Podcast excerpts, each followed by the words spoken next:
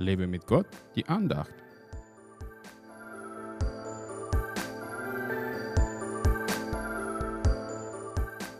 Du bereitest vor mir einen Tisch angesichts meiner Feinde. Du hast mein Haupt mit Öl gesalbt. Mein Becher fließt über. Psalm 23, Vers 5.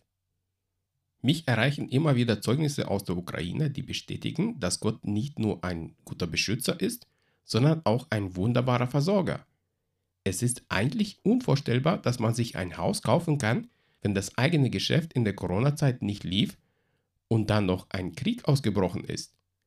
Aber eine Schwester, die ich auch persönlich kenne, hat es geschafft, weil sie sich auf Gottes Zusagen verlassen hat und sie in ihrem täglichen Bekenntnis hatte. Sie nutzte dabei keine illegalen Wege oder Mittel.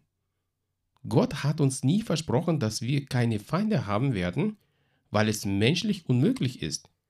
Jeder Mensch, der deinen Gedanken nicht folgen kann, verwandelt sich oft zu einem Feind.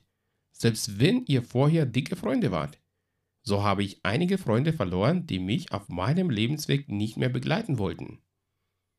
Wenn ich der Stimme Gottes folge und manche Entscheidungen treffe, die Neid, Missgunst oder sogar Wut auslösen können, nehme ich es nicht persönlich. Teufels Lieblingswerkzeug ist die Feindschaft, weil er ein Zerstörer ist. Gott will aber immer wieder was Neues in unserem Leben bauen und führt uns auch schon mal durch den finsteren Teil, damit wir vorbereitet sind. Mitten in der Krise, wenn es am unmöglichsten zu sein scheint, in allen Dingen Überfluss zu haben, lässt Gott unseren Becher überfließen. Deswegen liebe ich die Krisen, weil sie mich stärken und immer mit einem fetten Segen enden.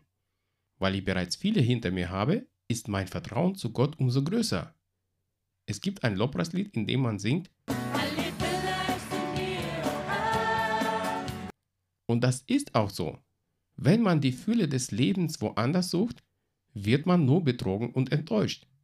Gott will dir ein erfülltes, geheiligtes und segensreiches Leben schenken, damit sein Name dadurch verherrlicht wird. Gott segne dich.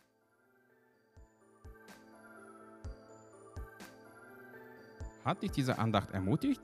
Dann teile sie unbedingt weiter, damit auch die anderen ermutigt und gestärkt werden können. Brauchst du noch mehr Ermutigung? Dann abonniere meinen Blog www.werglaubtersieg.de. Werde auch ein Teil meiner virtuellen Gemeinde und registriere dich unter www.einfachkirche.de. Ich freue mich auf dich.